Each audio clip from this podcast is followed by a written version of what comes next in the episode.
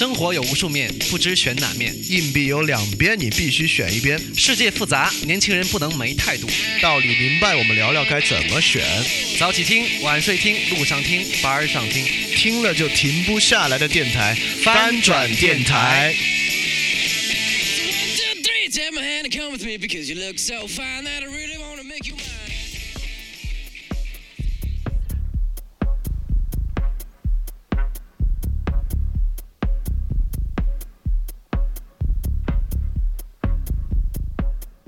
欢迎大家收听新一期的翻转电台。今，这次和上次一样啊，还是没有老袁和小白，是我一个人。然后上一期我们讲了意大利文艺复兴时的艺术，所以这期我们讲的就是。牛津通识读本的意识星探。就上一期其实我特别傻，我还中间一直在说 你们得等我一下，我把音乐推高。但其实我给后期剪，所以根本就没有等待时间。所以上期你们一定听我说的特别特别多，大家。等我一下，我把音乐推高，你们听会儿音乐但。其实你们发现根本就不需要等待，马上就可以听。所以这次我不会说傻话了。然后我们很快就开始播这期的内容，《牛津通识读本的意识星探》。这期我们讲牛津通识读本的这个意识心态，然后这个自己是我这个是我自己很喜欢的一个话题，因为和神经科学、脑科学相关。然后不像上上一期那个意大利文艺复兴时的艺术，其实我，呃，我们之后在荔枝 FM 和喜马拉雅都有那个回放，我自己听了一下，里面说错的部分我自己听出来可能三四处，所以这期的话可能会稍微严谨一点。我们马上开始。其实这一期节目是我们后台那个表单上票选最高的一本书，我还挺惊讶的。我们当时总会认为最高的书可能是《佛陀小传》啊等等的。但最后选的人最多的书是一这是这本《意识星探》，所以说其实有点不太明白为什么大家对意识的话题这么感兴趣。因为其实今天如果大家听我讲，就会知道意识是个平时自己不太容易感触得到的一个话题。呃，我们自己由于太熟悉本身的存在了，所以对意识是什么以及如何体会到自己意识，其实平时我们是不自知的。但是由于所有人都对意识心态这么感兴趣，也导致我们可以直接做这一期。呃，我相信通过这一期，大家会发现意识真的是非常非常非常非常重要的一个事情。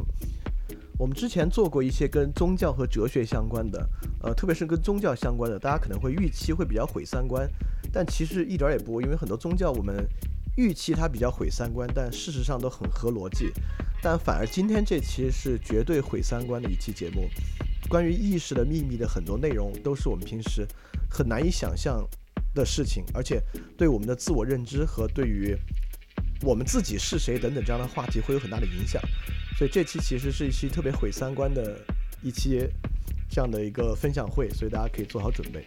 首先，意识问题是个很广泛的问题，从最古典的哲学。的认识论部分基本上和意识都有很高度的相关性，呃，人本身对于我们自己的思索和我们的感受是什么，一直以来都非常好奇，这种好奇心累积起来和所有的探索过程都是对意识进行分析和探索的一个过程，包括就我们的教育里面，一直笛卡尔的这句“我思故我在”，其实是我们中国教育的一个思维底层，在这个思维底层之上，其实是一种心物二元论的说法。我思故我在的反向就是说，我是靠思索而存在的。我行动，我的身体不能证明我存在，而我的思索证明我存在。其实我们现在也是大家都接纳这种心物二元论，是我们的一个思维底层。大家可以去想想，我们是不是都有这种心物二元论的想法？也就是说，在某种程度上，我们认为我的心和呃或者说我的想法，因为心物二元论的心，我们会认为这个思维和意识器官可能是心。但其实这个我们大家应该都知道啊，这个思维器官是大脑，但我们认为大脑的意识和我们自己平时的行为是不一样的。我只用举一个最简单的例子，就是所谓我们其实或多或少都相信类似潜意识的力量，或者我们相信我们不应该说一些不吉利的话，因为我们可能说了不吉利的话会招致不好的后果。之所以不吉利的话会招致不好的后果，那不吉利的话一一定来自我自己的意识，是我意识说出一句不理不吉利的话，而这句话呢会对物质世界产生影响，这是一种典型的这种心物二元论的，甚至有一点点唯心主义的想法。那么这引出了一个感知的困难问题，也就是说，说一个很简单的事情，就是甜，我们每个人的意识都意识到甜味的存在，但甜味的存在对我们来讲，我们能够理解吗？假设我们都吃同一块士力架，我感受的甜和别人感受的甜是一个甜吗？这很难讲吧。甚至这都是一个简单的问题，因为这是一个甜的问题。假设我们在吃那种类似于怪味胡豆，那我吃到的怪味胡豆的味道和别人吃到的怪味胡豆的味道是一个味道吗？他的感觉和我的感觉是一样的吗？虽然我们用很多抽象概念把这种感觉连到一起，类似于酸甜苦辣，甚至怪味，但是实际上我们并不清楚这种感受在人与人之间是不是一样的。所以这就是一个感知问题，而感知问题的困难问题，指的就是下面写的那句：完全由物质构成的大脑如何产生出意识体验？也就是说，在心物二元论的基础之上，我们知道意识的产生器官是大脑。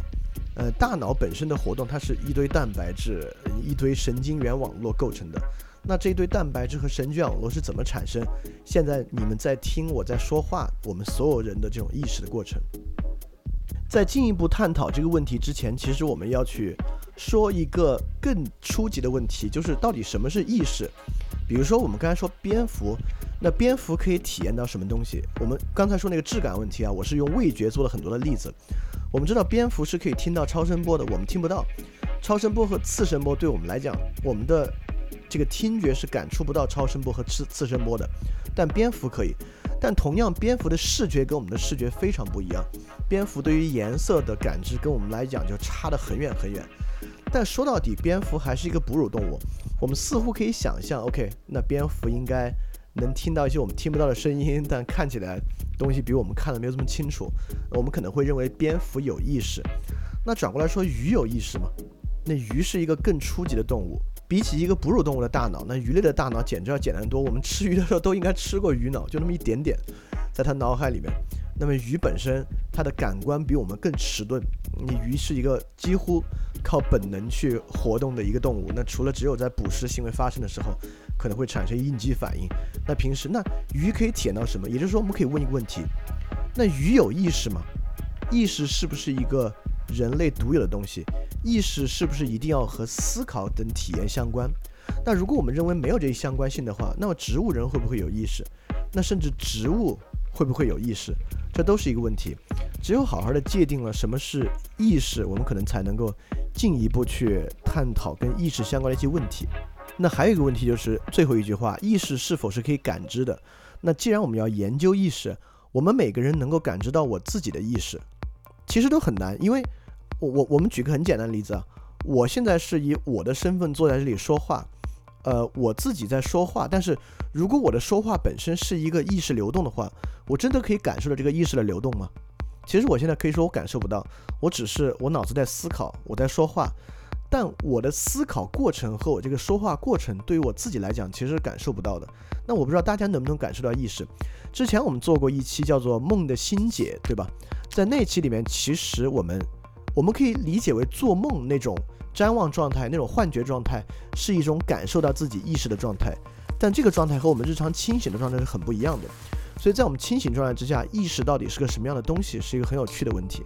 在做意识问题的时候，其实很早心理学家，特别是理论理论心理学家，就提出一个假设：假设就是我吧，我们可不可能造造出一个我，他说话和我一样，他和我有一样的反应，但是他没有意识？这个是不是存在的？这是他们一直在思考的一个问题。但其实这个问题在今天成为现实。呃，我们大家可能都知道图灵测试啊，图灵测试就是测试一个机器是不是人能不能跟人混淆在一起。它的基本测试方法是这样的：有若干评委，评委通过电脑屏幕和电脑屏幕之后的对象对话，电脑屏幕之后的对象可以是人，也可以是机器。那同评委通过这个对话去判断背后的人跟他对话的人到底是真实的人还是一个机器程序，在这个基础之上，凡是能够以假乱真，它是机器程序，但是评委判断它是人的，就被称为通过图灵测试。那么这个就回到了很早对于无意识躯体的假设，也就是说，所有跟评委对话的机器程序，其实在模仿人的行为，也就是说，通过外表观测，它与人有一样的行为。但其实，如果我们我们对意识有一个定义，我们认为意识是通过感知和体验的一个思考过程的时候，那起码我我们可以说，这样的机器是一个无意识躯体。无意识躯体的产生能够有助于我们理解意识，它至少可以带来一个假设：会不会我们的意识产生过程其实和计算机程序所使用的方式是一样的？这个问题在之后还会比较详细的说。那下面说第二个，我刚才提到一个问题，就是意识力的问题。呃，如果意识存在的话，我们相信意识力吗？事实上，那个在高速图书馆里面就有一本书叫做《潜意识的力量》。这个潜意识的力量里面提到了很多关于意识力的问题。也就是说，我们都可能或多或少听过一个观点，就如果你真的真心想要一个东西，真心希望它做成的话，它就可以成功，就可以做成。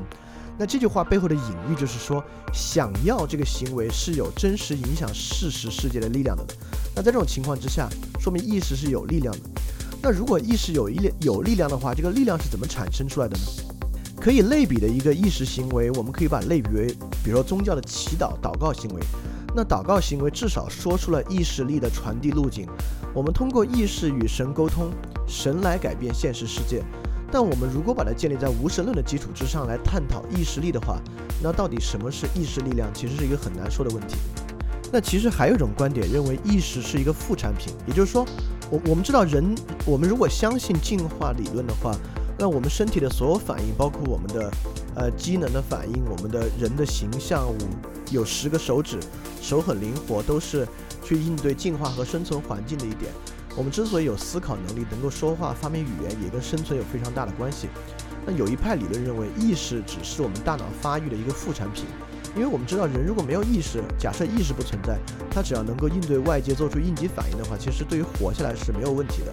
所以说，有这种观点会认为，意识是这种大脑发育的一个副产品，它对于进化过程并没有直接的用途，那么只是这个用途是出现在呃。在所有这种大脑机能之上，它自然的生出了一个副产品，就是意识。这跟另外一个社会学观点很像，就是人类群体为了互相生存啊，结合到一起产生了初级的合作行为。这种初级合作行为逐渐演化，为了让人类有更好的这种协作能力，就产生了类似于文化这样东西。所以文化就是一个副产品。我们不是有意要建立文化系统的。只是文化是我们人与人之间交往、人与人之间产生复杂协作之上的一种副产品。其实文化和从从从这个方式，我们似乎可以开一个脑洞，就是微观到人的大脑，宏观到整个社会。如果把我们把社会上的每一个人当做一个大脑神经元的话，什么是文化呢？那文化其实就是人与人之间达成一种协同的社会的意识和社会现象。那如果文化和意识都是副产品的话，从这个角度上，兴许是一个说得通的事情。其实这方面可以想，这方面其实揭示出了另外一个事情，就是微观大脑和宏观社会的一个同构性，这也是一个很有趣的话题。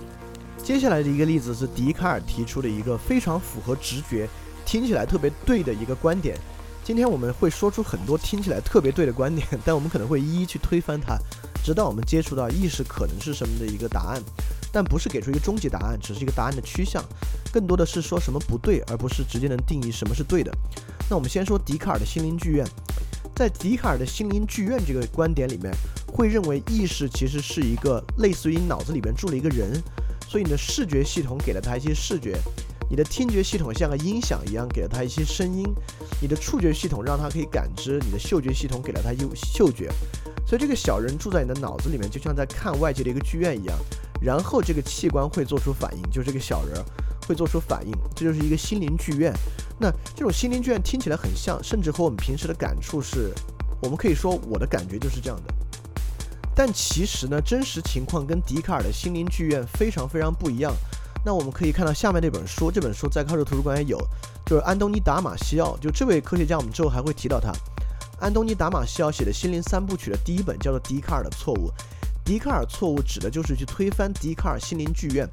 认为这种单一的去做出决策的终端是不存在的。也就是说，我们大脑里面没有一个部分是我们把所有感官汇集给他，让他来做出决策。我们的大脑不是这样的，我们的大脑其实是一个分布式的系统。这个我们之后详述。只是我们现在说到一个很符合我们直觉和我们自己主观感受的笛卡尔心灵剧院的概念，并且说出为什么心灵剧院的概念是错误的。然后这个人厉害了，这个人直接发明了意识流这个词。呃，你看啊，他的生卒年其实都挺早的，而且在我们的教育里面，真的是一次都没有提到过这个人。但你想，他能够发明这个意识流这样的词汇，说明在心理学领域也是个大家。但不知道是不是因为他的名字太大众了，他的名和姓都是大俗名，William James。这个 William James 是美国的这个心理流动流派的一个代表和奠基人，也是这个心理史。如果我们说心理学的历史啊，比如我们提到弗洛伊德、荣格，再往下说，肯定就会说到 William James。但只是在我们的教育过程之中，几乎从来没有提到过这个人。但这个人确实是一个非常伟大的理论派的心理学家。那么他首先提出了意识流的概念，呃，意识流的概念算是一个符合我们自己每日的体验，也非常接近真实情况的一个说法。也就是说，因为我们感觉到时间是连续的，对吧？什么叫流呢？就是一个 stream 这样的一个概念。其实 stream 这样的概念跟它是不是柔软、是不是液体没有关系。stream 这样的概念最重要的是它是一个连续的，因为水流啊，这个流动波是一个连续的东西。所以说，意识流的观念把意识定义为一种连续流动的一种状态。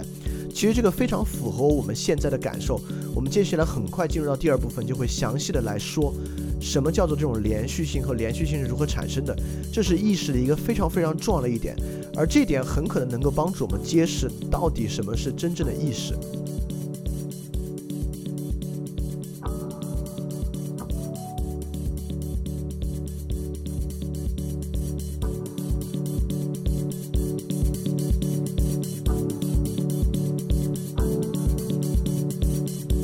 第二部分，我们来讲人类的大脑。既然我们之前已经说了，意识的承载器官不是心脏，而是大脑。那么，如果我们要了解意识的话，了解一些基础的大脑的科学是非常非常重要的。但神经科学和脑科学实在是太复杂了。今天我们只能了解里面的一些片段和一些跟意识相关的知识，来一窥大脑的奥秘。大脑真的太有意思了。如果之后有机会讲别的的话，可以再给大家介绍介绍神经科学和脑科学的知识。当然，我完全不是。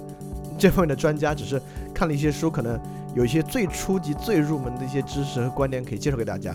但所有这些都已经足够有趣了。那么很快我们会接触今天第一个神经病症。那我们知道，我们知今天会接触无数的各种各样的毛病啊，大脑的毛病。那事实上，我们了解大脑，绝大多数情况之下是通过大脑疾病来了解大脑的。一旦一个人的大脑出了一些问题，OK，我们就能够知道，哦，原来这部分是有这个作用，因此来知道大脑是如何运作的。在这个基础之上，我们也能够看出，大脑其实是一个分布式系统。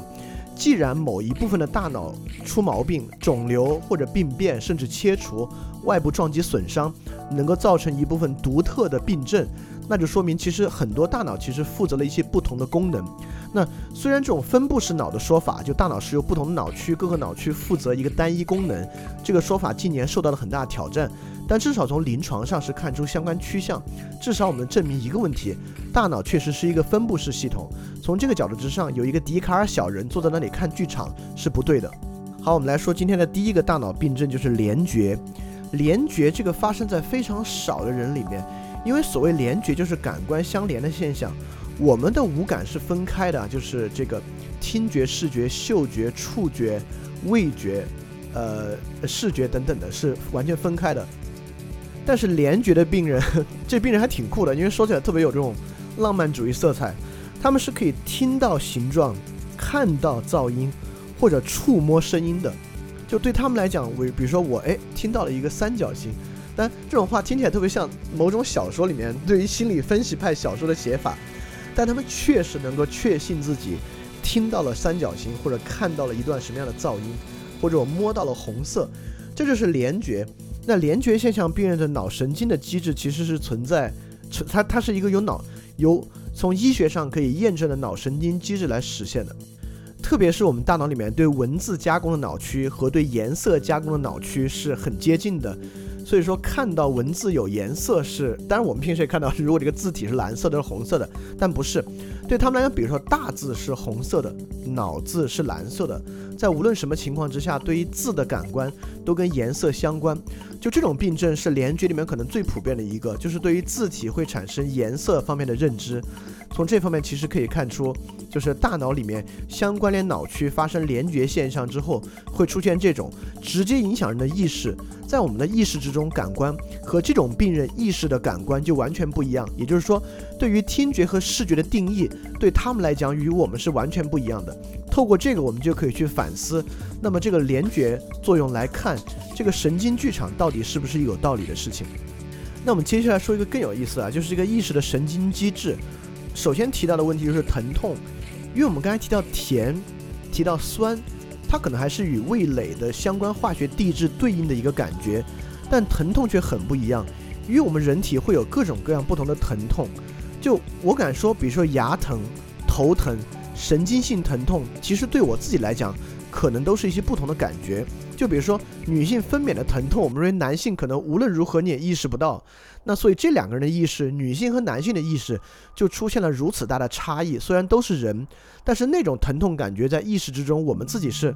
根本难以体体会的。从这个角度也可以看出，意识的神经机制，它不仅与大脑的神经相关，与身体的其他神经也有高度的关联性。类似女性分娩其实来源于骨盆的疼痛，那男性根本无法意识到，也无法理解是一种什么疼痛。所以，透过这个，我们如果能够说甜、酸、辣还是一个在大众中的一种意识感受，可以被抽象出来，那疼痛其实就是一个极端个人化的一个体验了。那所有人对疼痛的感觉都不一样，有人敏感，有人不那么敏感。所以从这方面也能够看出一个意识的一个基础性作用。那接下来我们说到的一个病症，就这个半侧忽视症，特别有意思。下面三幅画都是半侧忽视症患者画出的画。首先，半侧身体出问题和大脑我们都能够理解啊。比如说，在老年人群体里面有一个发病率还蛮高的一个病，就是脑瘫，就是脑瘫。比如脑部血管阻塞、脑梗，就会引发偏瘫，你的半个身体都不能动。但是这个半侧忽视症叫做这个 brain neglect，这个是一个更有意思的病症。在这种病症之中，比如说你让病人去画一个人，他会选择性的忽视人的右脸，而只去画人的左脸，甚至相反。对于这种病人，比如说你牵着他走过一条街，这个街是左边的商店和右边的商店，你告诉他你看到了什么，他会完全给你描述他右侧的商店，左侧的商店。你问他你看到一个星巴克吗？他说没有看到，我没有看到一个星巴克。但他的视觉其实没有任何问题。而这种病人最也不能叫搞笑，因为我们不能说这种病，这种病肯定生活中有很多麻烦，我们可能不能来取笑。比如患这种病症的男性病人在刮胡子的时候，也会选择性的只刮左边而不刮右边，会闹出很多的笑话。而这个病症，其实更加可怕的是，对于我们来讲，我们能够完全看出他的意识存在问题，但是对他们自己来讲，他们却觉得非常正常，这个世界就是这样的。所以，我我们也发现，其实这里引出了一个可能更深的一个哲学问题，就到底什么是客观？那我们会认为街有两边，左边有店，右边有店是个客观，但推对他们来讲，真正的客观就是只有我的右侧有东西，而我的左侧没有东西。这立即可以向我们引向另外一个病症，这个病症的发病率比这种半侧忽视症会更高。而透过这个病症，我们可以真正看出意识产生的另外一个非常重要的基础。这种病症被称为前行性失忆症。前行性失忆症在老年痴呆症，有时候阿兹海默症里面也相当相当常见。这个病第一次我们知道这个病啊，最著名的案例就是在，呃，很早的时候，大概是一九五六年，为了预防，呃，不是为了治疗一个人癫痫症，我们癫痫症，我们摘除了他两侧的海马体。在摘除之后，发现了非常非常奇怪的这种神经现象，这个人再也无法记出记下任何新的东西了。在这地方，我可以举一个更加更加残酷的例子，就是撒切尔夫人。撒切尔夫人晚年得了前行性失忆症，引发了一个非常残酷的结局。嗯，前行性失忆症的意思是说，这个人过去的记忆完全都记得，这个人新的短期记忆也也可以建立，但他完全无法建立新的长期记忆。也就是说，假设我从小就认识我的，假设我得了前行性失忆症，我从小就认识我的父母，不会忘记，见到我父母也能认出来。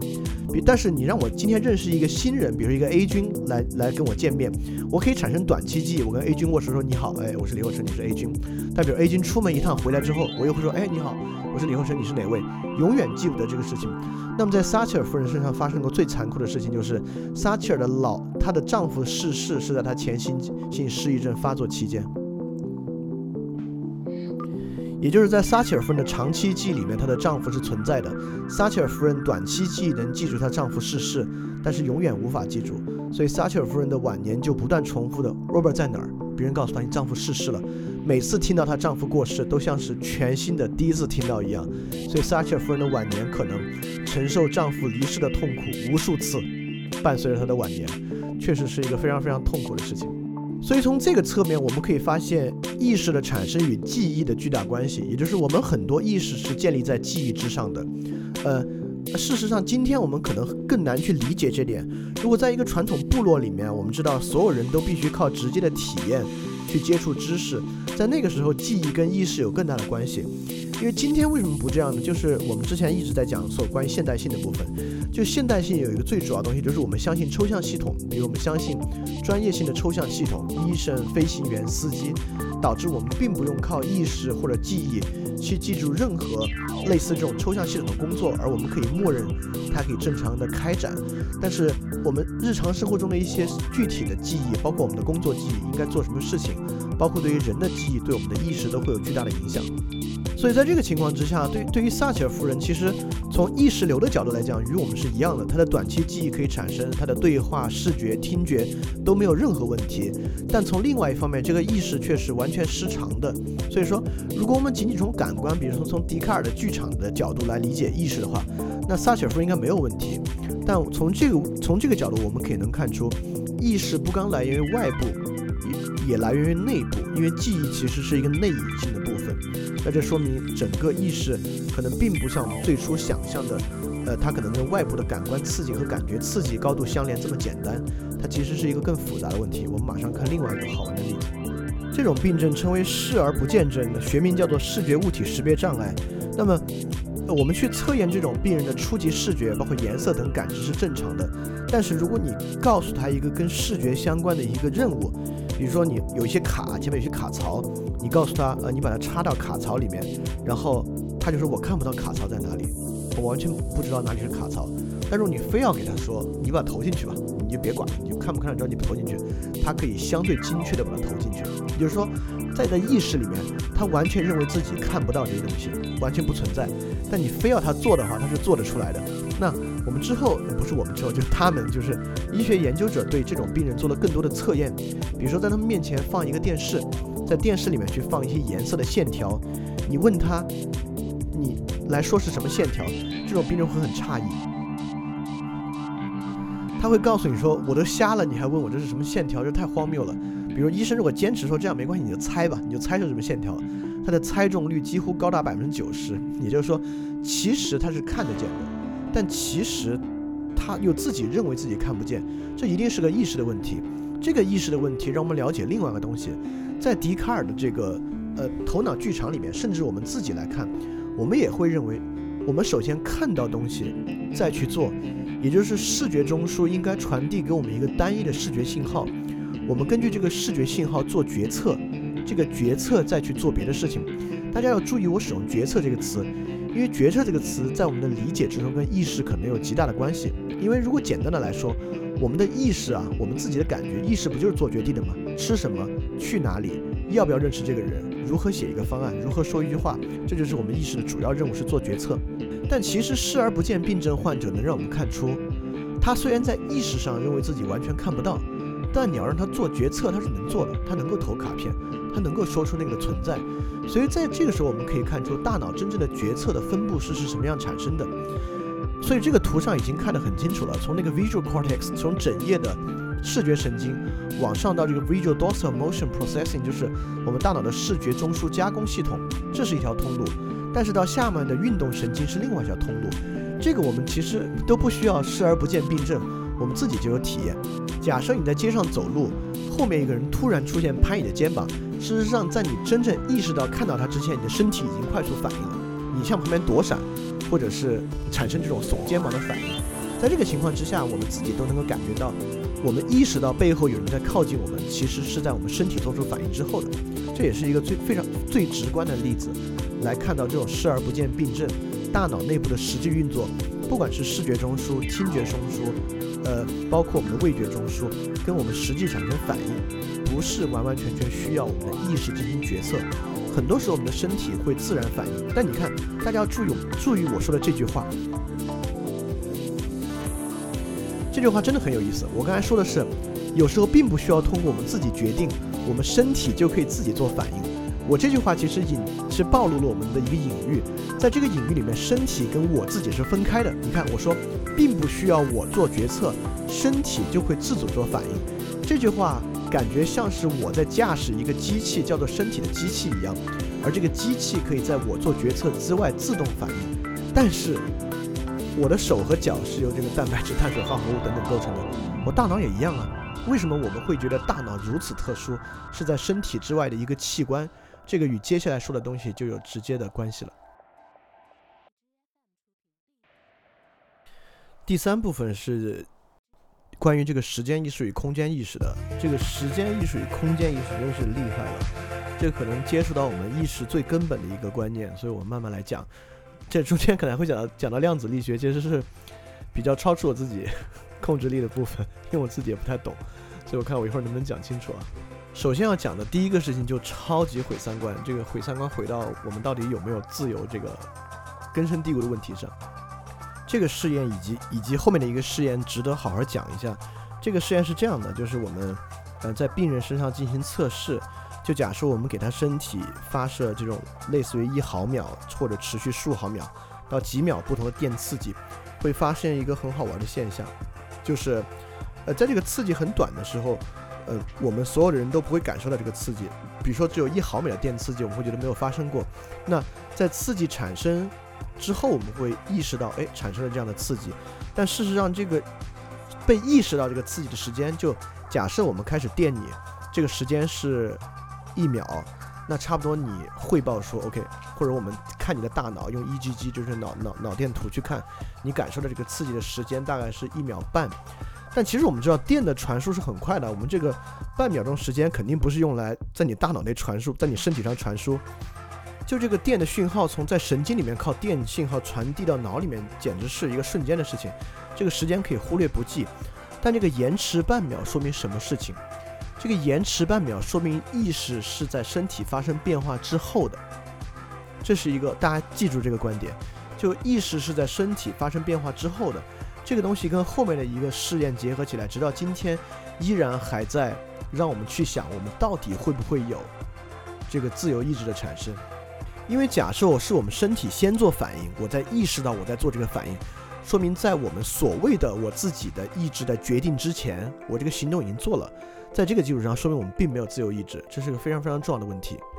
所以这又回到我们在第一部分讲的一个困难问题。就无意识过程，所以你看，这之所以打了引号，叫做变为意识或进入意识的时间是什么？那既然用了变为意识或进入意识这样的词汇，代表这个描述背后有有一个隐喻，就意识还是从一个大脑体验之外分离出来的过程，是先有体验，先有刺激，这个刺激在变为意识或进入意识，所以就回到最初那个困难问题，就到底能不能看出？这个意识产生的时间点，或者意识的分水岭在哪里？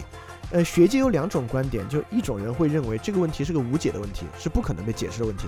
我们绝对不可能逾越如何进入意识这个观点。那第二种，我们之后其实今天整本书往下都是第二种观点，当然我们是认为这个问题是可解释的，因此在尝试做一些解释。我们马上看另外一个这种意识上的假象。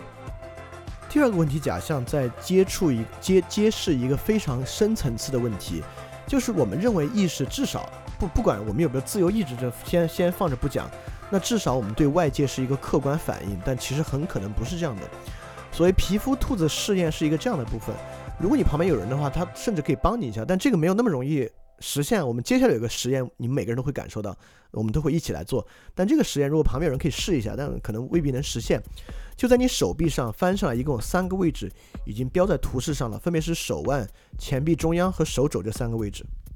那这个时候需要用完全相等的时间间隔和力量，也就是说，比如敲一次是一秒钟，间隔就是一秒钟，力量也一样，在手腕的地方敲五下，在肘部附近敲三下。然后再就是靠近你肩膀，的再往上敲两下。那在这个图上，就是在手腕处敲五下，在这个上臂中部敲三下，然后在靠近肩膀的地方敲两下。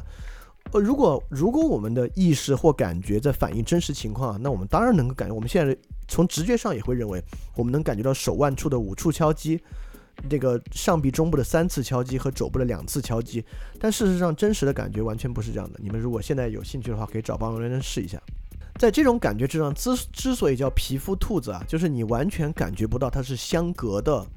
几个刺激，你感觉到就像一股脉冲一样，从你的手腕直接到你的手，到你的肘部，到再到你的背部，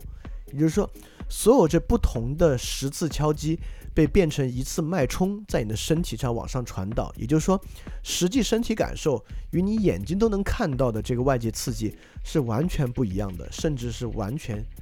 是一个相反的刺激，从一个间隔性刺激变成一个波状的刺激。当然，这个如果要掌握好那个间隔和掌握好相似的力度，可能需要一定的锻，需要一定的训练，可能为，嗯，可能不一定那么容易复现。我们不用纠结这个，我们可以来看下一个，就是我们进一步来看看意识与外界是不是一个客观反应，也就是无意识驾驶。那群里应该有，嗯，会开车甚至每天开车的人，不管是是汽车、摩托车还是自行车，其实都有这样的。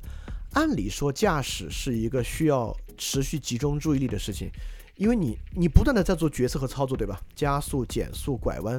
不断的在做。但事实上，在驾驶过程之中，大多数人如果没有遇到非常奇怪的路况或什么样，你都不记得是怎么到达公司的。就从你坐上车那刻，你可能能记得中间断断续续的一些事情，然后就到公司了。其所以说，驾驶其实是一个无意识过程。在这种情况之下，我们能看出意识，就是我们能够意识到的主观意识与决策的分离。在路上，你做了无数次决策。加油门、减油门、换挡、转弯、停下，但事实上这个过程之中你并没有灌注注意力。你看，这个时候我们非常谨慎地引入了另外一个概念，就是我们一直在讲意识、意识、意识决策，我们引入了另外一个叫注意力的概念。你这个概念在后面会越来越重要。也就是说，我们至少是会认为，比如说我感受到了手部的这个触碰和这个脉冲，甚至之前的所有过程，意识似乎与注意力有非常非常大的关系。那似乎注意力和意识来导向决策。但事实上，我们看驾驶这个过程，完全是个主观过程，是我在操控，却远离了所谓的注意力与意识在产生。所以，通过所有这些，我们可以来总结一下，那那那到底什么是意识？我们现在是不是还能回到一种二元论来看待意识？就是我们所有人可能之前相信的，甚至我们在描述意识的时候，我们的语言里面产生出来的，来体现出来我们对意识那种隐喻，就是我有身体和意识两个部分。我的身体反应转化到我的意识，但也有时候意识，我的身体会不受意识的操控，自自动或而自发的做一些东西。那不管是透过皮肤实验和无意识驾驶，首先意识并不是对客观的真实反应，其次意识与决策是似乎也不是一个必然关系，不是一定要有注意力和决策有意识我们才会做出决策的。那意识到底是个什么样的东西呢？OK，我我们来接触一个复杂点的概念啊，但我我我尽量能把它讲的简单，但其实对我太难了，因为我我丝毫也不懂量子力学，怎么可能能够有办法把它讲的简单？但我们试一下，试一下。呃，OK，我们就不管量子力学是一个多前沿，可能能够解释呃万物的根本规律的一个理论，但至少我们大概我们大家应该或多或少听说过一点点量子理论的这个比喻，就是薛定谔的猫那个比喻。在薛定谔的猫那个比喻里面，其实它描述的就是一个简单的被称为测不准原理的东西，就是你把一只猫和毒药瓶放在箱子里面，你怎么可能知道这个猫现在是不是死了呢？也就是说，如果我们现在就围绕这个箱子去猜测这个猫是不是死了，在这个情况之下是无论如何也不可能知道这个猫是不是死了的。也就是说，如果要脱离观测本身做未来的预测是不可能的。说到这里，应该还可以理解。我们接下来进一步把它用到意识之上来看待，也也就是说，如果我们之前存在无意识躯体，在无意识躯体的基础之上，我们怎么去预测这个躯体会做出什么样的事情？它能不能自由的做决策？它可它它下一步到底要做什么事儿？是我们完全不知道的。但在什么情况之下，我们立即就可以知道这个事情了呢？就是在我们打开箱子的那一刻。所以波函数坍塌，我们完全不用理解什么叫波函数，至少坍塌是很容易理解的一点。我我们立马就可以来想啊，我们我们都不用构造一个什么数学公式，我们就可以简单的想，假设是一只很活泼的猫，假设毒药瓶子打开需要两个步骤，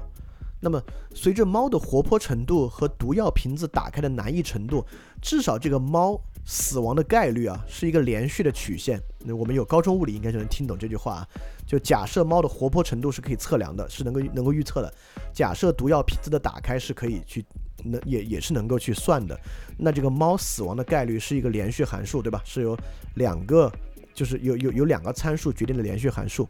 那这个蓝这个函数我们都可以完全画在这个图上。但有一个问题，什么叫坍塌？坍塌就是说打开箱子的这一刻，我们立马就知道这个猫是死了。或者没有死，也就是说，如果现在加入观测，假设有一个时间线，因为随着时间的增长，这个猫打开这个毒药瓶的概率肯定在增加，对吧？因为时间的增长嘛，它它它在它在里面乱动，可能打开的概率会增加。但一旦我们加入观测，把盒子打开，立马就能得到一个确定性结果，死了或者没有死。这个时候，原来那个连续的这个数学函数，立马就断崖式的上或下。达到一个极端或绝对状态，要么是无穷大，要么是零。如果假设无穷大是死了，零是没有死的话，立马达到无穷大或零，这个波函数就坍塌了。那刚才我们从那个那个状态跟意识做了对比，那波函数坍塌跟意识的对比作用是什么呢？也就是说，现在某一些量子物理学家认为，观测过程是一个意识行为，也就是说，你看，这个时候我们认为判断是意识，我们判断和观察那个猫死没死。是个意识，而判断过程会导致波函数坍塌。在这个情况之下，其实回答了最初的一个问题，你们还记不记得？就潜意识力量的问题，就潜意识会不会有力量，或或者观看意识会不会有力量？那如果我们认为波函数坍塌是正确的，那说不定潜意识和意识过程还真有力量。你透过自己的观察过程，就能够起到改变世界的效果。那如果在这个理论之上，那还真是心物二元论，是心物二元论的。就我自己主观的观测过程，我自己主观的判断过程，其实会导致波函数坍塌现象，听起来很有道理吧？那在这个情况之下，说明意识本身有巨大的力量和作用。今天我们会听到很多话，听起来特有道理啊，但马上就可以推翻它。推翻它的原因就是说，其实这个时候我们用打开这个薛定谔的猫的箱子。来比喻为一个主观的观测或判断行为，但其实这是个文字游戏。事实上是测量导致波函数坍塌，而测量行动本身有没有一个主观意志和判断，其实可能没那么重要。当然，这话听起来也很有道理，当然也会有破绽。我们今天就就不去深说它了。但这它只是另一派的观点，所以我们从量子理论的观点也回头来看了看，这个心物二元是不是一个正确的观点。也就是说，在大脑之外，会不会大脑的各种运动，在我们大脑里面合成了一个东西，就合成这股流动，被称为意识。而意识本身在不断的体验、观看、决策，它是在我们身体之外的。那说到底就是灵魂是不是存在这个概念，我们可以去类比这么一个判断。所以心物是二元的吗？看这个标题就可以感觉到，似似乎对答否的同学会比较有利一点，好像一个巨大的幻觉，听起来更像是可能是一个否的答案。呃，这个部分很有意思啊，我们我们甚至会做一个你们可能都觉得很好玩的一个，大家都可以去体验到的一个实验。我们先从一个特别特别有意思的一个案例说起。这图这图看着挺血腥的，但其实是我从所有图里面找到最不血腥的一个图了。这张图的头颅和这个病人啊，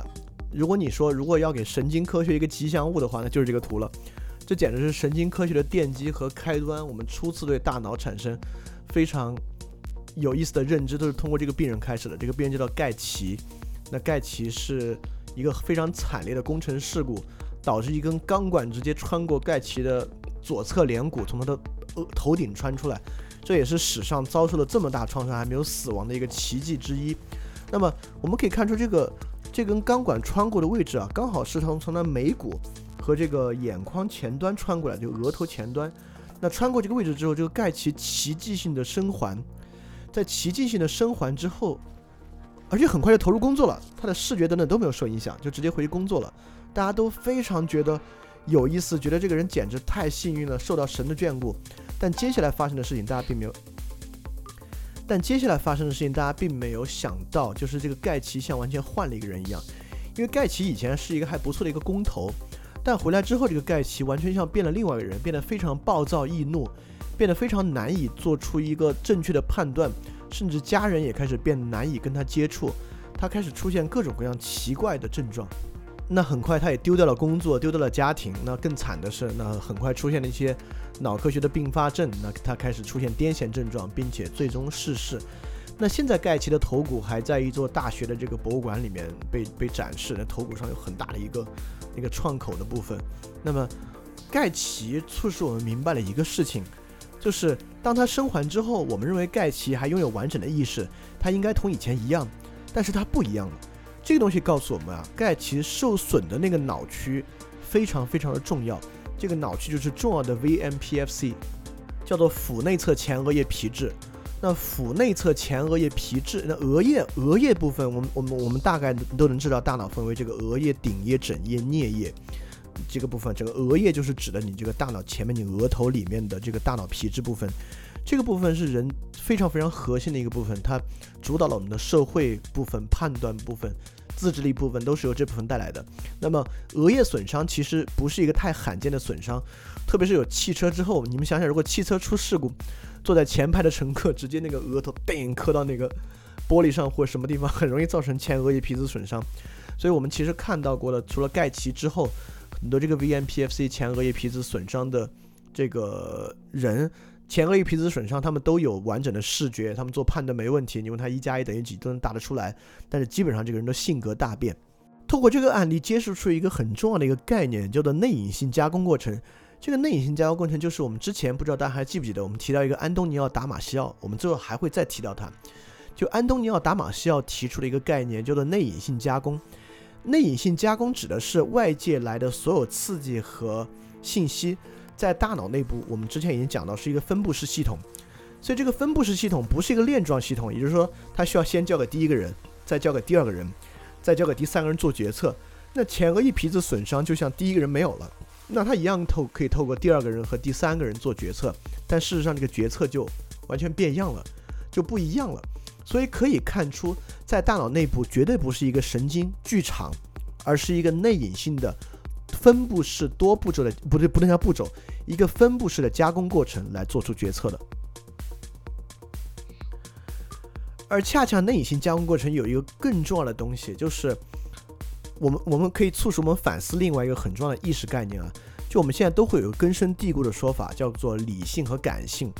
而且现在其实对我们来讲，理性更高级，因为理性这个启蒙之后嘛，人文主义、理性思潮，我们现在认为理性很厉害。所以是我们一直有个说法叫做不要情绪用事。那不要情绪用事里面包含了一个隐喻，就如果你在做决策的时候动用情绪啊，这个决策可能会不客观。所以很多时候我们也会别人说你冷静一下再做决定啊，你现在这么高的情绪可能做决定会有问题。但是，呃，这个前额叶这个 VMPFC 腹内侧前额叶皮质跟情绪有很大的关系。也有病人直接因为脑癫痫啊、脑瘤等原因摘除了腹内侧前额叶，导致这个人成为一个成为一个没有情绪的人。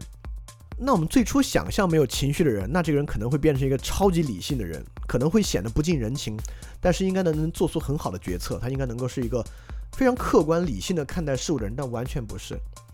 就如果因为脑瘤原因摘除 VMPFC 导致没有情绪过程，这个人会变成一个完全做不了任何决定的人，能够说话，能够有记忆，短期记忆、长期记忆都非常正常，但这个人做不了任何决定，这个人完全不知道该怎么办好。他的生活之中，你就问他任何事情，他都不知道。我不知道，我我我我不知道该怎么办。我做我做不出决做做不出决定。这是安东尼奥·达马西奥在那个三部曲第一本书叫做《笛卡尔的错误》，第二本书叫做《The Feeling What Happened》，叫做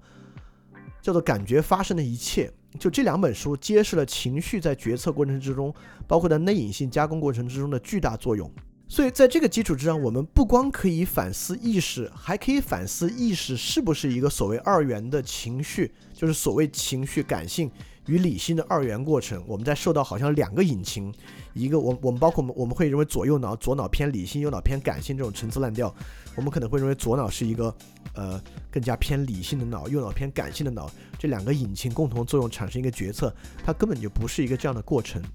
那接下来我们马上做一个好玩的实验。大家不着急啊，我们来看这个实验。这个实验我亲自测试，在 iPhone 五或者比 iPhone 五更短的手机上做不到，但现在基本上安卓手机和呃 iPhone 都比安 iPhone 五要大得多。呃，为了做这个实验，请大家先把手机的屏幕旋转解锁，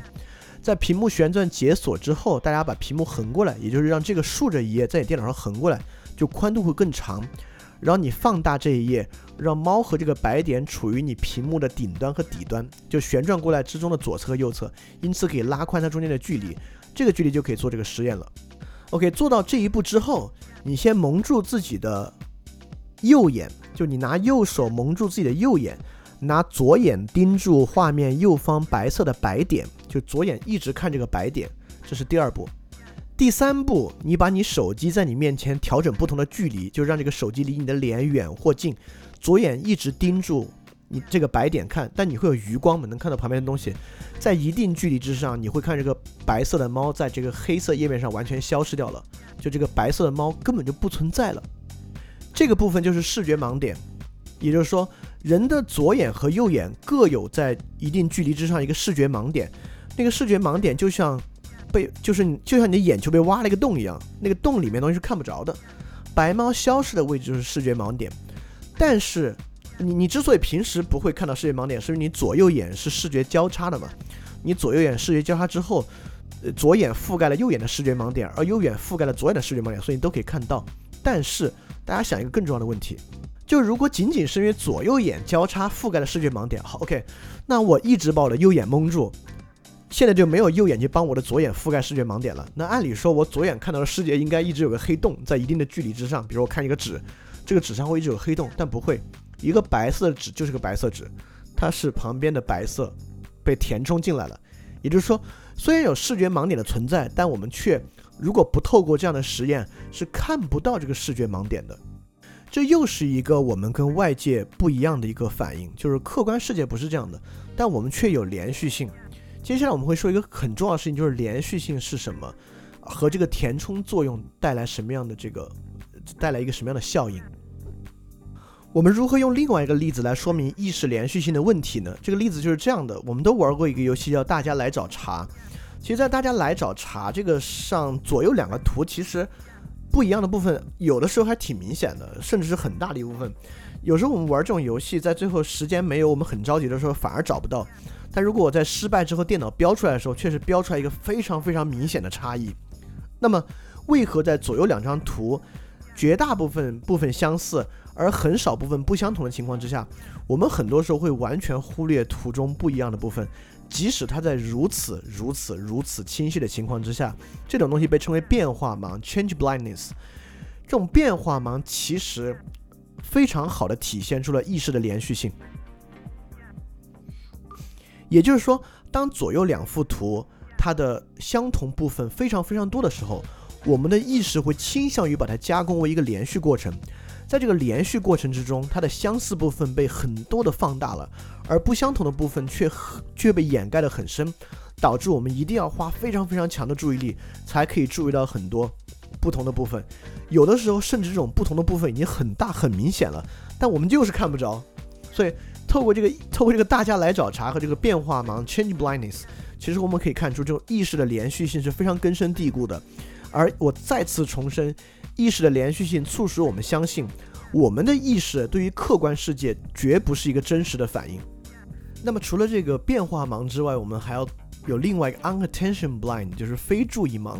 我截这个图是一个非常非常非常好看的电影，如果你没看过的话，一会儿听完就可以立马应该立即去看。腾讯视频应该就有，叫做。这个致命魔术 Prestige，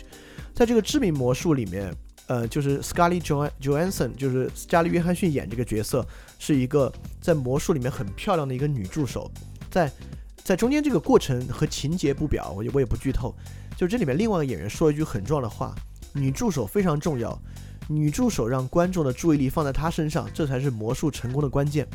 我们也会发现，大量魔术都有精美的道具和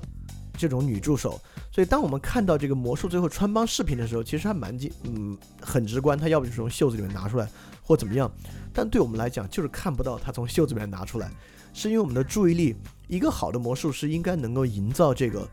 一个 forge，就是他可以营造出一个这个假象，促使你注意到假象之上，而看不到他真正的那一步。当然，他手法也得足够快。所以说，其实，在日常生活中，这种非注意盲非常非常多。什么叫侦探？侦探其实就是能够发现人他的注意力的投注方式跟普通人不一样，因此能够发现，在非注意盲情况之下，我们所看不到的东西。这个问题说明另外一个很重要的一点：不光像变化盲体现出来的，我们的意识并没有客观的反映这个世界。透过非注意盲，我们还能看出，我们的意识只是非常片面的反映出了客观世界的一点点部分。所以你看，我这个说法也会认为，意识并没有改变外在外在世界，而意识是在反映、感知和体现外边世界。但现在却有一种新的观点，这种新的观点很有意思。这里面应该有不少同学听过那个我们之前那个梦的心姐那一个那那那一次分享，因为我们是一个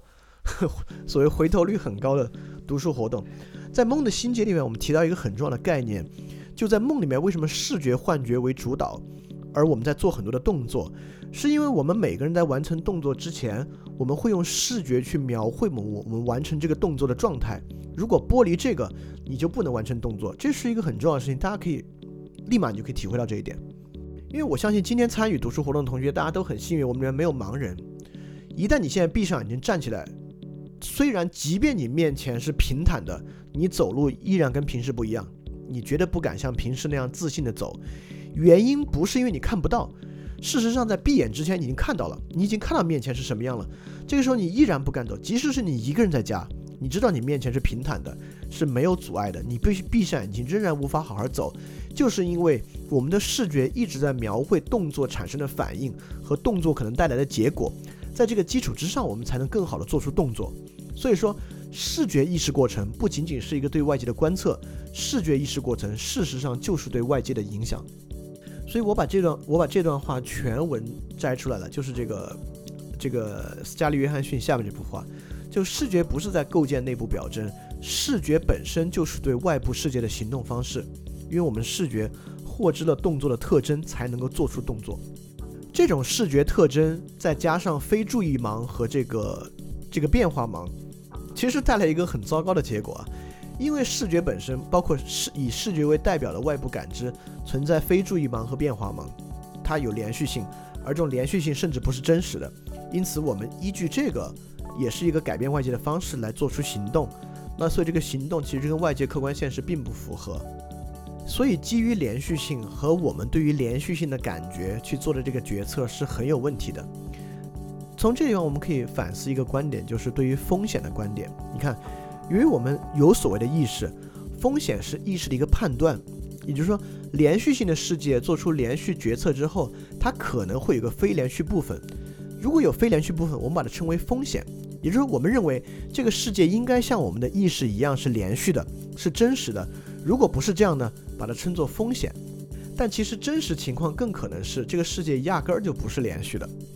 这个世界压根儿不像我们想象和看到的这样，所以根本就没有什么风险。就如果有个事儿如我们所愿发生了，那才真是撞大运了。它其实是运气而不是风险。所以这里其实引出一个非常重要的我们意识对于外界世界的一个看法。呃，就是时间观念，因为之前我们说到时间与空间，说到这个位置可以来看出时间。我们都知道，时间并不像一个物质一样存在，时间看不见摸不着，但我们却能够某种程度上感受到时间的存在。我们有一种所谓时间流逝的感觉。你们真正好好想想，什么是时间？说白了，时间不就是连续性吗？如果打破意识的连续性，其实根本就没有时间的观念和时间存在，甚至没有时间这个概念。由于我们这种连续的自我对世界连续的认知和意识流带来对世界连续的反应，才带来了时间意识，才让我们感觉到有一个连续的时间存在。我们用表这样东西去测量它，来转化出很多概念，类似于速度啊等等的概念，都跟时间有关。时间意识是一个很重要的意识，对吧？我们每个人都能真实的感受到时间的流逝和时间意识，但是我们透过这一章啊，其实想说明的，其实时间跟我们的其他视觉幻觉一样，跟视觉意识一样，其实时间意识也是一个很大的幻觉。我们认为外部世界是因果的，是连续的，在时所谓连续指的就是在时间上是连续的，其实是一个错误。当然，如果说这个东西要要要怎么来指导行为，当我们知道时间不是呃。根本就没有时间，可能外部客观世界也不是连续的，不是因果的。我们能够在行为上做一些什么改变，倒也不是这个意思，倒也不是要说大家今天换个活法，但大家确实应该今天能够想办法去反思一些根深蒂固的东西，特别是一些根深蒂固的观念和感受，其实根本就不存在，类似于时间意识，类似于连续性等等的，是不存在的，是一个假的东西。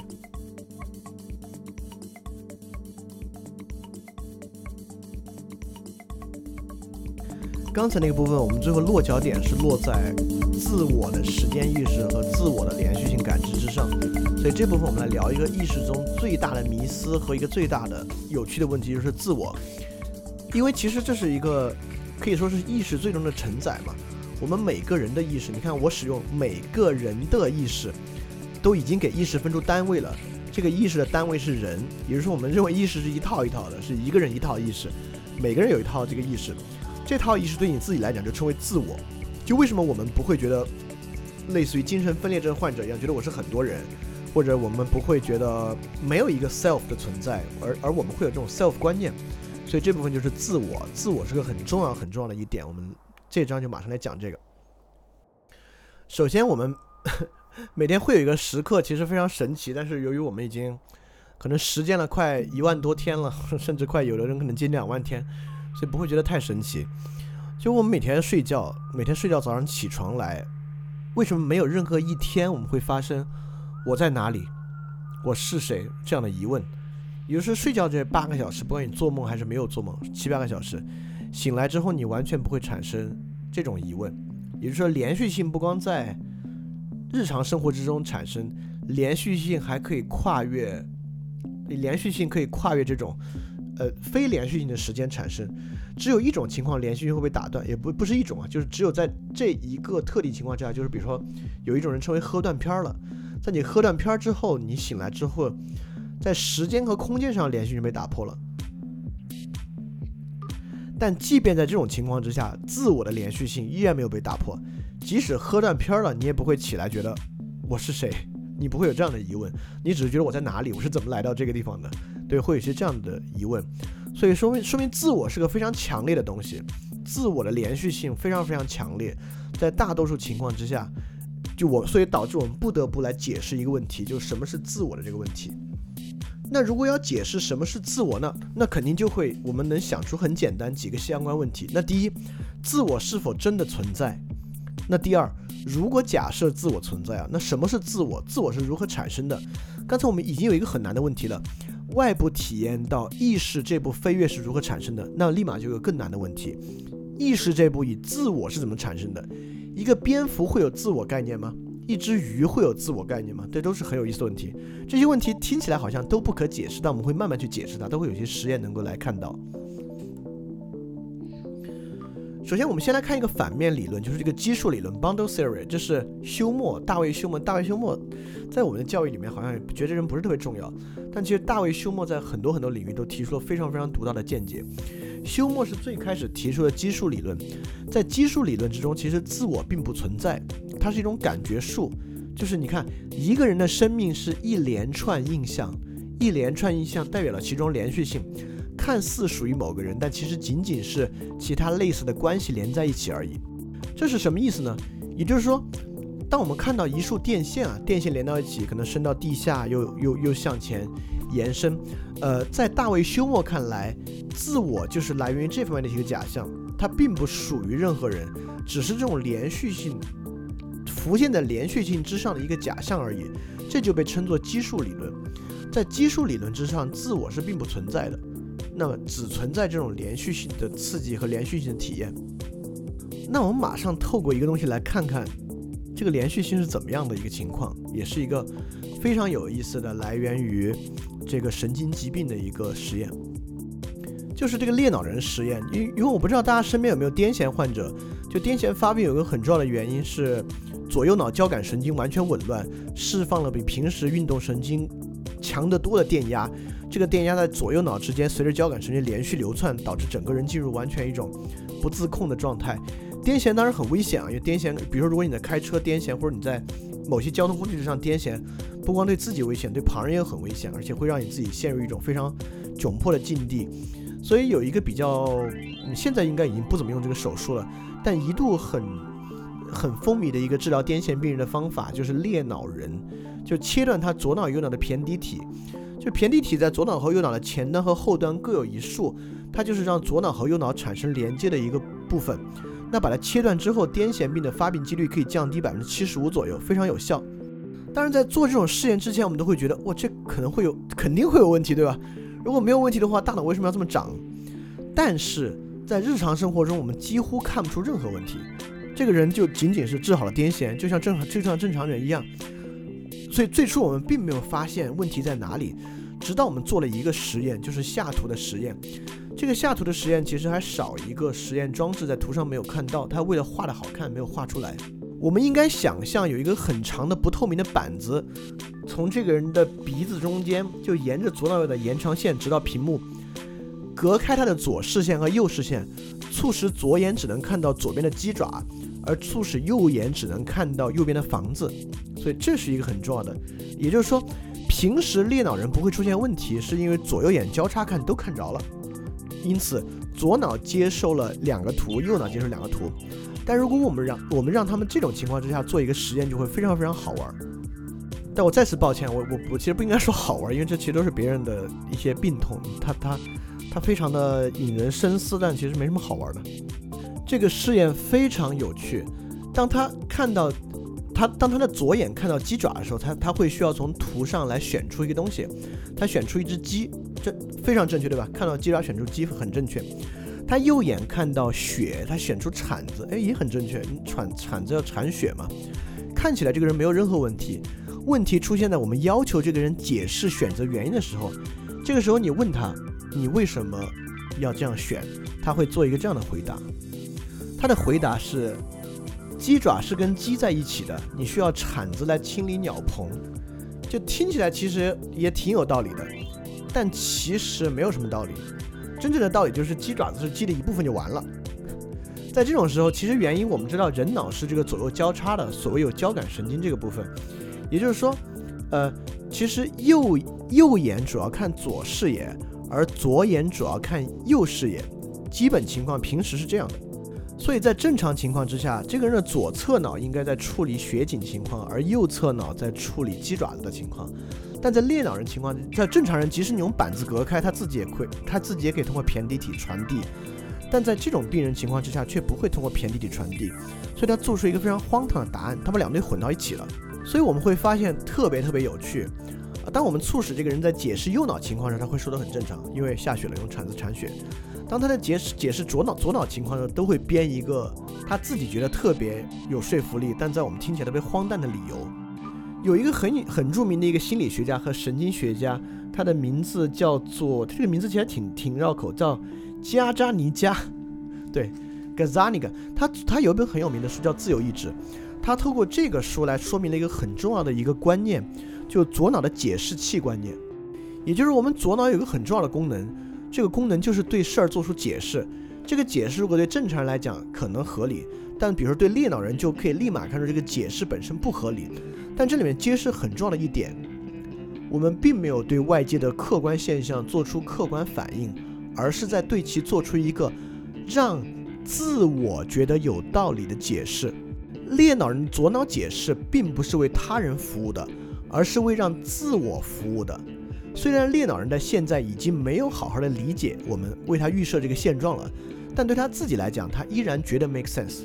所以说。这个时候我们会发现，自我已经很好的浮现出来了。它浮现的机制是透过左脑的解释器浮现出来的。因此，这个这里面浮现出一个观点啊，就认为自我产生于左脑的解释器部分，就是左脑的解释器，事实上就是自我。你必须给自己一个解释，而解释过程本身，事实上恰恰就是自我产生的过程。就在看这个 Gazzaniga 的理论是不是正确之前，我们可以先接触另外一个神经病症，就同一性分离障碍。之前一直被称为多重人格，但我们之后可能会，直直到现在已经没有人在医学上使用多重人格这个观点，都叫做解离症或者同一性分离障碍。就是它理解起来很容易，甚至很多电影的无数电影都以这个作为戏剧冲突的一个创作方式。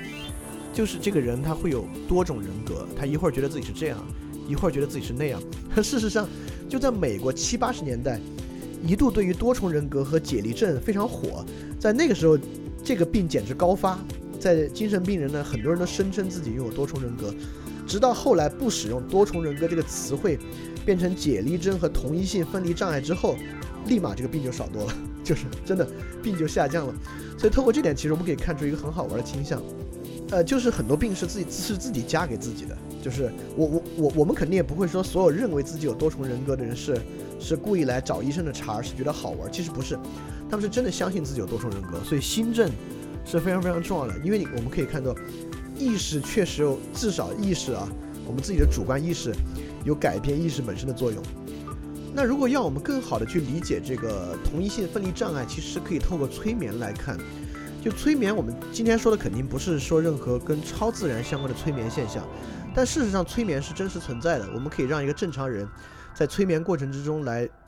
做出一些不由他自己操控的事情。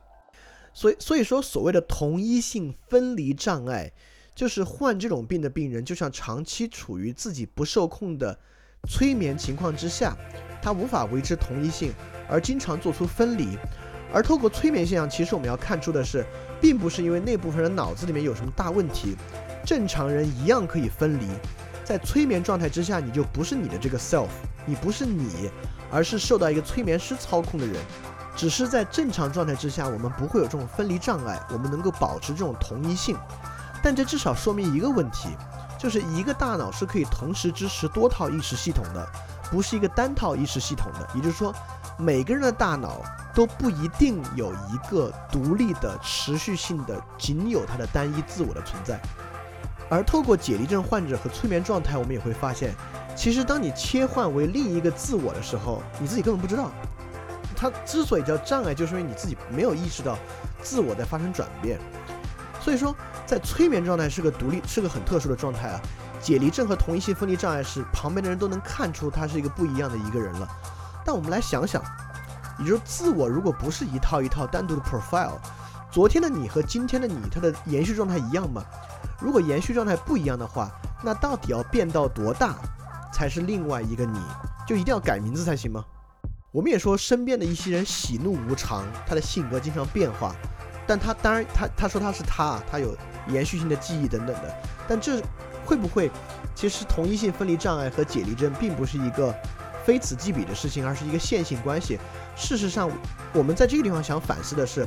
我们是不是每个人都有一个长期持续固定而从不变化的我们感受中的自我存在？至少在感受上，自我是非常坚固的，几乎很少变化的。但透过催眠状态和解离症，我们要看的是自我真的是这样的一个东西吗？在这个时候，我们又回到 William James，因为 William James 真的是在心理学上，在理论心理学上是个很伟大的一个心理学家。在这部分，我们能看出 William James 其实提出了一个非常非常有益的观点。在那个年代，他的观点已经非常接近现代我们对于自我的看法了。William James 认为，自我是一种特殊的思想，拒绝意识流中的某些内容。挪用其他内容，将它们组合在一起，并称之为我的。我们看，这就是这他的这句话描述的，不恰恰就是裂脑症患者中左脑的解释器作用呢？下一刻，另一个这样的思想又产生，取代了先前，并把他们与自己结合在一起，从而形成一种整合感。所以说，催眠过程之中和解离症患者其实出的问题，仅仅是出在整合感上。如当如果是整合感。这个观点的话，就不会有整合或不整合，只是说，有的人整合百分之百，有的人整合百分之八十，有的人可能整合到百分之二十就出现解离症而已。所以，William James 这个观点其实真的是非常现代的，很好的，也说的非常明白的解释了什么是自我。首先，自我一定是一个挪用、篡改、解释的过程，这个过程产生的自我。第二，前后产生的自我其实是不同的。是应对不同的事情做出不同解释的过程，只是这种整合感和整合性形成了连续性，而这种连续整合和连续解释，促使我们产生了自我的观念。所以他最后说了一句可能挺难理解的话，我把它加粗再次写了一遍，叫做“思想似乎是完蛋了，思想似乎就是一个思想者”。所以这句这句话该怎么去理解呢？就是。如何说思想本身就是一个思想者？我我想啊，但这只是我的观点。他的意思也许说，思想过程其实就是思想者产生的原因，不是因为有思想者因此可以思想。因为什么叫思想？思想就是一个辨别决策过程，其实是先有辨别决策的需要和机制，才产生了辨别和决策这个主体的感受。其实这就是一个很现代的自我的感受。所以从这点我们可以看出，我们视觉，我们刚才还记得那个盲点试验吗？盲点试验包括包括那个变化盲和注意力盲。我们发现填充现象存在。我们总认为填充是为了我嘛？我为了产生连续性而填充，不是。填充是为了某个情境和事情。我们是在不断的做各种各样填充，填充的整合感产生了自我。所以填充的目的不是为了我，而是为了这个事情本身。这就是自我产生，所以自我其实并不是一个相当连续、相当稳固的事情。恰恰它来源于我们持续性的对对这个外界的一种整合性的这个解释作用。而我们知道，这种解释其实也不是一个什么灵魂在解释，呃，或者说我们从科学上讲，它更有可能是大脑在解释。我们大脑作为这个蛋白质的物理结构，包括这个神经网络的连接结构，是不会随时随地发生很大变化的。因此，在这个情况之上，这种物理的稳定性啊，其实是自我稳定性的物理来源，就是这种解释稳定性的物理来源。连续解释的整合感呢，就产生了自我。在这种情况之下。意识是不是副产品？我不敢说啊，但我倾向于认为自我是个很大的副产品。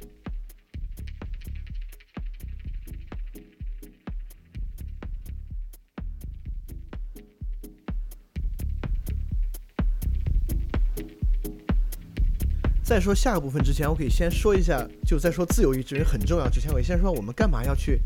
了解这个？因为你看，今天我们讲的这关于意识啊、自我啊，大多数都很抽象。甚至感觉有点形而上学，就干嘛要听这种东西？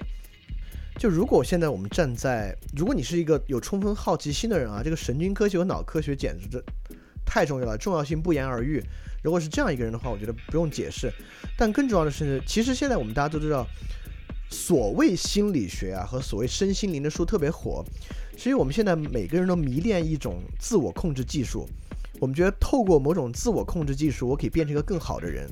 我们可能看一些书，告诉你要对自己狠一点，要怎么怎么样，要要责任感，要要什么爱这种东西。我们可能觉得透过一些身心灵的书籍，我们可以通过这些获得一种自我控制技术，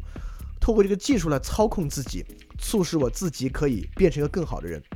就是所谓鸡汤嘛。但大多数情况之下，其实这些鸡汤屁用没有，是因为比如说。假设鸡汤上讲，我们每个人都要严格要求自己，要对自己更狠一点。其实你根本没有着力点嘛？怎么叫对自己更狠一点？OK，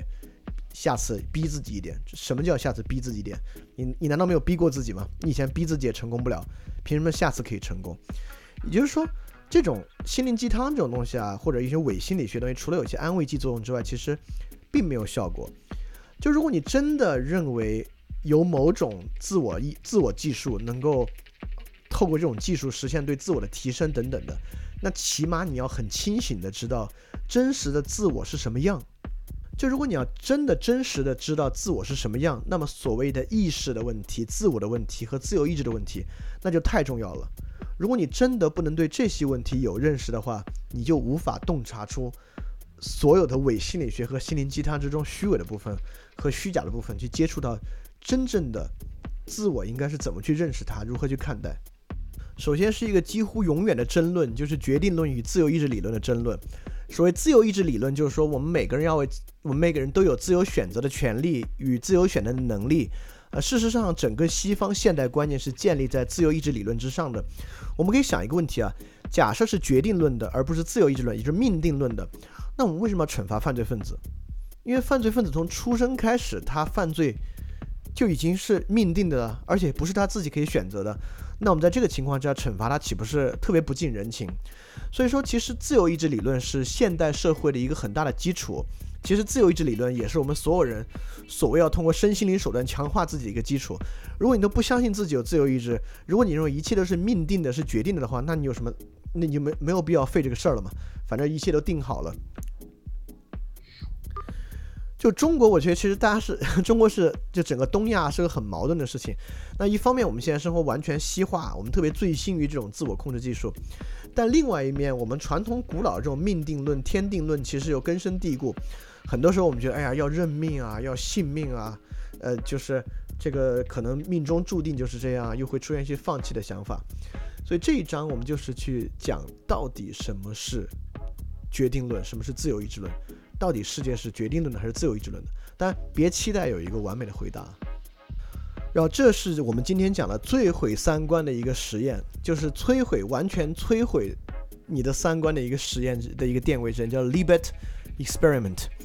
这里面我们看有两个，这是一个波形，这个 EEG 就是图中带到你头上的这个脑电波的这个电位。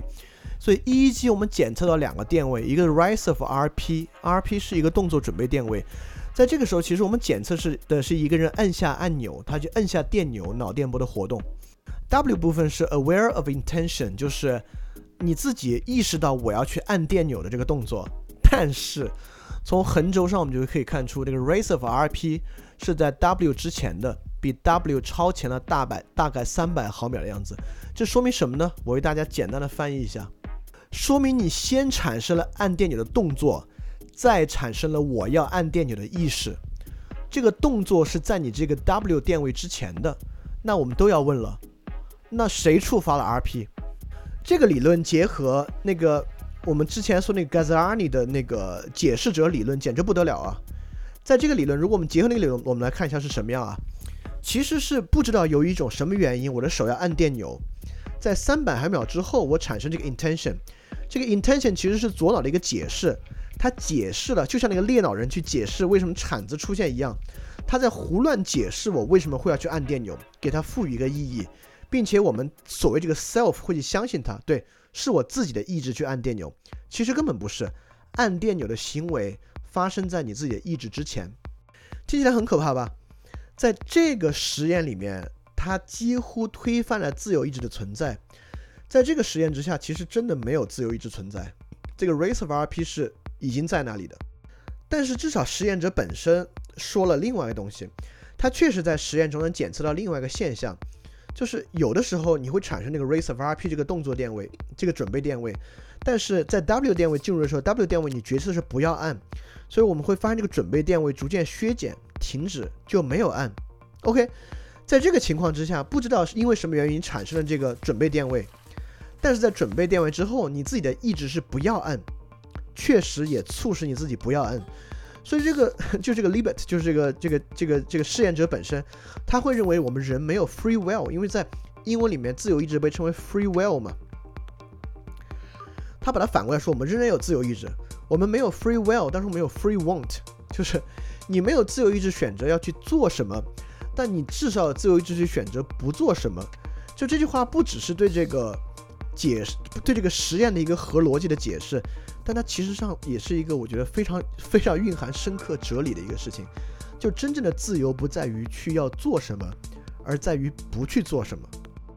我们今天不深入的说它的哲理啊，但至少你可以想，我们所谓人性的部分就是去，如果我们相信弗洛伊德所谓或者潜意识意识那套，那意识不就是压制潜意识欲望，去阻止潜意识欲望不要行动出来吗？这就是 free want 自由意志。但我们今天说，我们今天会听到很多很多看起来很有道理的观点去推翻它。我们刚才已经用 free want 推翻了电位试验中认为人没有自由意志的观点。现在我们要进一步去推翻电位试验本身。我觉得如果这种逻辑感知好的同学，应该已经能够提出一个至少是一个疑问，就是那个 race of RP 在基电位上，基电基电位就是肌肉的肌，肌电位测量，甚呃你可能可以看到就连到手上，这肌肉电位产生是有的。那 W 电位 aware of intention 连到大脑上是怎么探测的？是哪块脑区在产生这个 aware of intention？所以说，我们可以观测很多科学实验看起来很有道理，但其实有漏洞，在于实验设计本身。在这个实验上，W 电位的探测包含了一个非常重要的先决假设，就 W 电位是可检测的，也就是说，什么时候？大脑活动变得有意识，或者叫做进入意识，是可感知的。也就是说，这个实验的前提条件是假设我们有一个意识的存在，我们做所有事情都有一个进入意识的过程，而认为意识体验不是一个跟其他体验相关的大脑活动，在这个基础之上来做这个实验的。但我们之前第一部分和第二部分恰恰就讲了，很可能没有心物二元论，因此根本就没有。进入意识和变得有意识这个时刻，大脑是一个无时不在的分布式决策系统。如果从这个角度上，我们似乎又不用担心到底有没有自由意志了，因为这个分布式综合系统，你并不能靠这么一个试验就能断定它是没有意识的。接下来我们来看一个很有意思的东西，就是法拉第通灵实验。因为我们大家对神秘主义都特感兴趣，我相信你们现在应该很有兴趣来看这一页。嗯，因为我搜了一个碟仙的图，我们大家可能会更更熟悉一些。其实我是昨天晚上做这个 keynote 的，我搜碟仙那会儿吓坏了，因为我特别担心蹦出来是恐怖片的那个画面啊、海报啊等等的，因为应该有很多恐怖片名字叫碟仙，还好出来的都是有很多海报可以选择性的去把它放在视觉盲点里不看，大多数都还是很正常的图片，我就截了一个。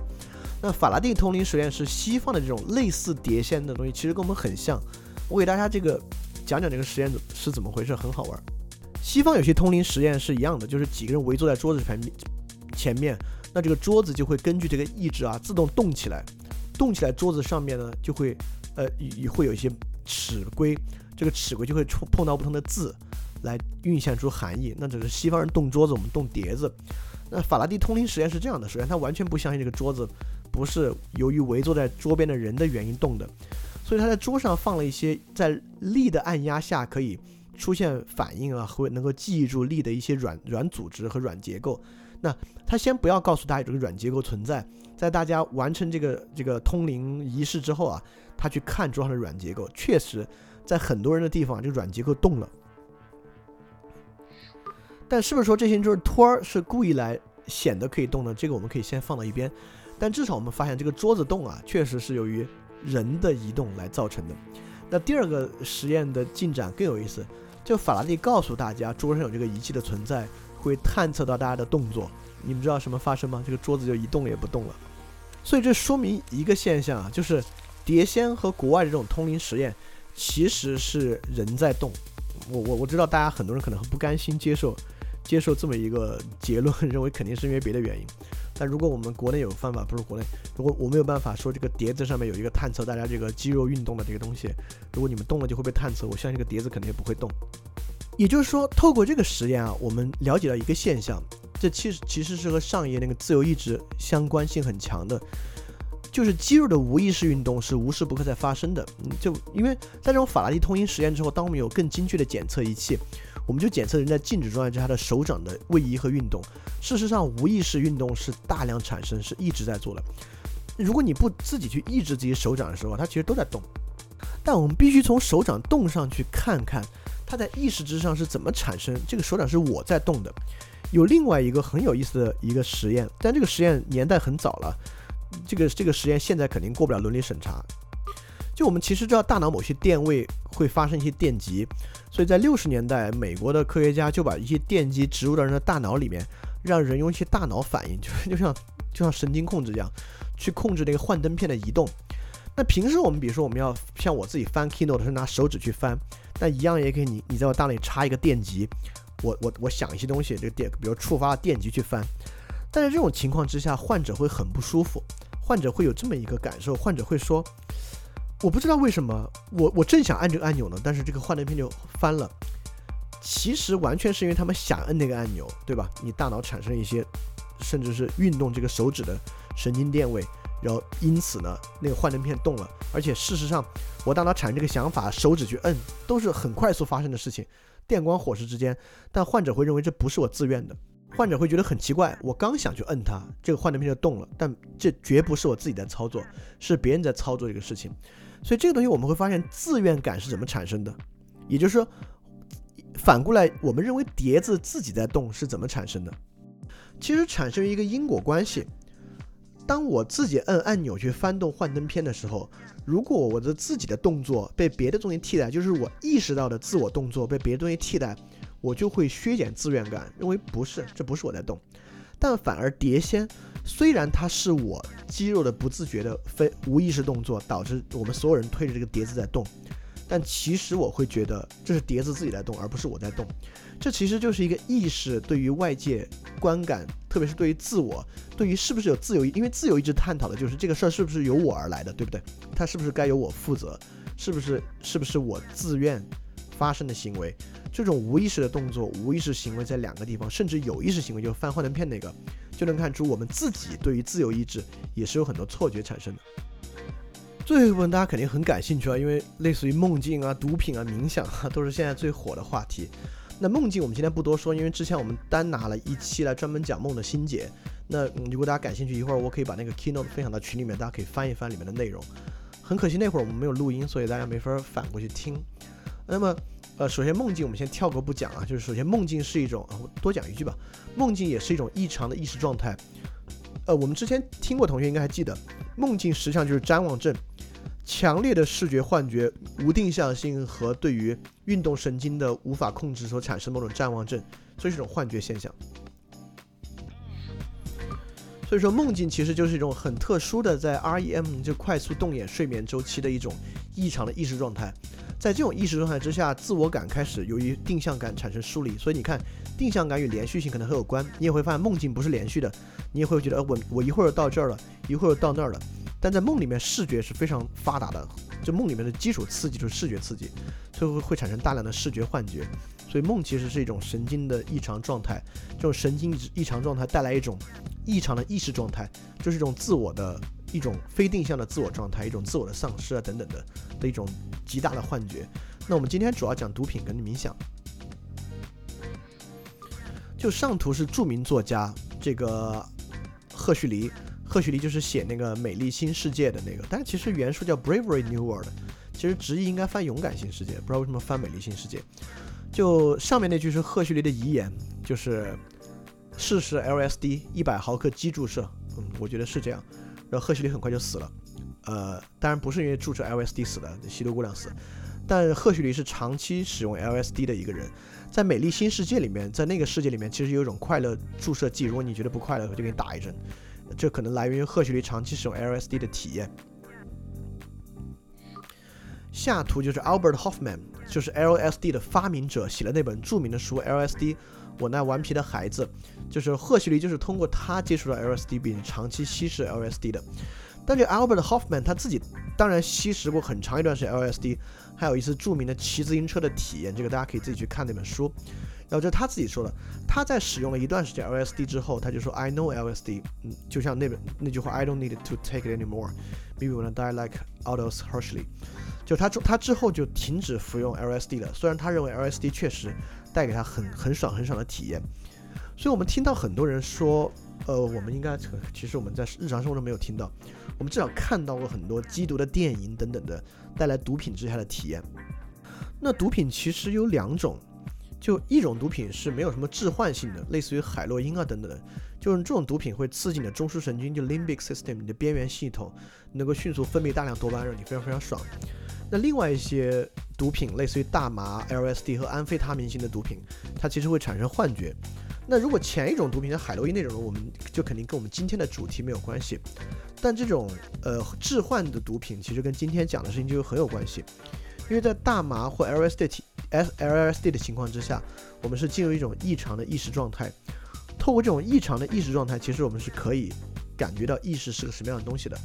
首先，我们至少可以知道一个很基准的一点，就意识是一个物理性行为。也就是说，如果我们认为有灵魂存在的话，你吸了大麻 LSD 又没有改变你的灵魂，为什么你会不一样，对吧？我们知道这种东西其实不外乎就是分泌了一些让你脑子反应不一样的东西。我不知道大家记不记得，就是很多毒品，其实很多致幻毒品其实是促使你大量分泌乙酰胆碱。如果你们还记得的话，我们讲梦的心解那章，人在睡眠的时候就是分泌乙酰胆碱量比平时要大，对不对？所以说，其实。在置换情况之下，它其实幻觉跟睡眠幻觉是有很相似的部分，是通过乙酰胆碱推动的大脑过程。如果你们感兴趣，一会儿我发梦的心解，你们可以再看看乙酰胆碱是怎么推动大脑产生视觉幻觉的。所以在这个情况之下，这种致幻剂毒品一般会让人产生这种放松，就是，呃，让你的感知变得简单，就你现在不再存在复杂的逻辑性的逻辑感知。在这种简单感知之下，你的愉悦性提高。所以，我们嗯，如果大家有一点点理解的话，我们知道很多人抽大麻都呵呵呵傻乐，就他非常容易笑，然后可能性快感增强啊等等的。包括大麻有一个很重要的东西，就是时间流逝变慢。就很多抽大麻的人都会感觉时间变得很慢。如果从外部观察他的行为，就会发现他其实他其实自己在以很慢的动作运动。所以从这点我们也看出。比如说，我们其实每个人，我们正常人都有相似的时间的连贯性和相似的时间速度的体验。就我们在大多数情况之下，认为时间流逝的速度是，我们可以称之为正常。但是在这种毒品体验之下，时间流逝是大大变慢的。所以，我们不外乎透过毒品，我们想发现的是，毒品促使神经递质分泌异常，神经递质分泌异常直接会从各个不同的维度改变你的意识。它会让你的时间意识发生改变，让你的这种思维的意识发生改变，让你的视觉产生幻觉等等一系列的事情。透过这个，我们其实想说的也是，呃，重新去想心物二元论等等的这一点啊，和神经剧场的观点，其实能看到，呃，很其实意识是很容易被操纵的。它可能就受几十毫克的某种液体就能够完全改变你的某种意识状态，所以你正常情况之下这种很稳固的意识啊，其实难能可贵。你身体维持平衡态，呃，在日常情况之下，在清醒状态之下，延续这种正常的意识。呃，我倾向于不在这点上认为大脑会产生某种意识区域和某种连贯性。就 LSD，我们知道是一个比大麻会更效力更强的某种这种致幻剂毒品。就乔帮主乔布斯在年轻的时候去印度啊，他们那会儿搞那种反战运动啊，其实大家都大量吸食 LSD 或大麻等等的东西。直到美国现在很多州大麻已经合法化了，我们可以在美国一些地方合法的感受到这种意识的异常状态。那么我们也知道，远古时期很多宗教体验和神秘体验，实际上就是毒品带来的。之后还真有人做过实验，就美国有一个牧师，他本身也是一个科学家，他在周五弥撒中给神学院学生服用了药丸，其中一半人是安慰剂，另外一半人是一种墨西哥的致幻毒素，十个人十个人，也就是说，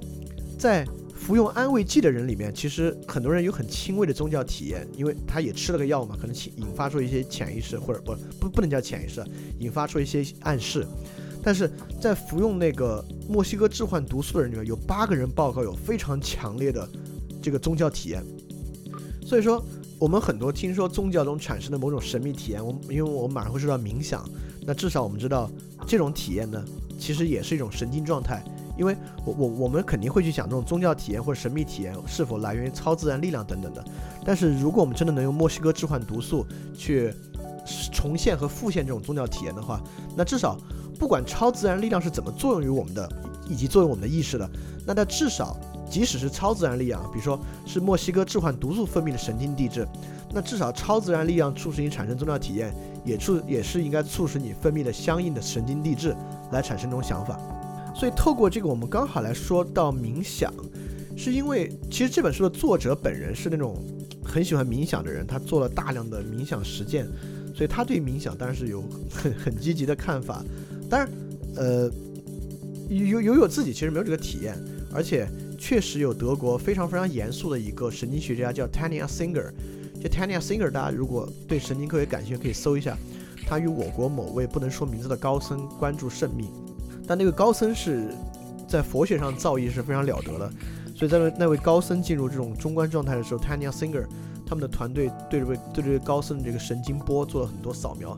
发现的不是就这些大家不用知道细节，就比如说不是阿尔法波是贝塔波，巴拉巴拉，他的心率在降低，他每分钟只呼吸三到四次啊等等等，当然这都是是极端不寻常的这个身体状态，但但至少我觉得我们可以去感受到一点啊。就是呃和毒品一样，虽然路径完全不同，一个甚至一个非法，一个完全非常严肃的非法，一个合法，但其实冥想和毒品都是在我们在享有一些方法来改变我们自己的神经状态。也就是说，如果你真的想透过某种技术改造自己的话，我觉得你要么铤而走险去搞点 LSD 或大麻，但我千千万不要这么做。第一，法律风险很大；第二，对大脑有永久性的不可恢复的损伤；第二点，至少你你可以通过冥想，可能也比。看一些鸡汤书会好一些。那么在冥想中，其实有一点与与自我感和自我意识是很重要的，因为我们知道禅宗冥想，不管现在有没有佛教和宗教的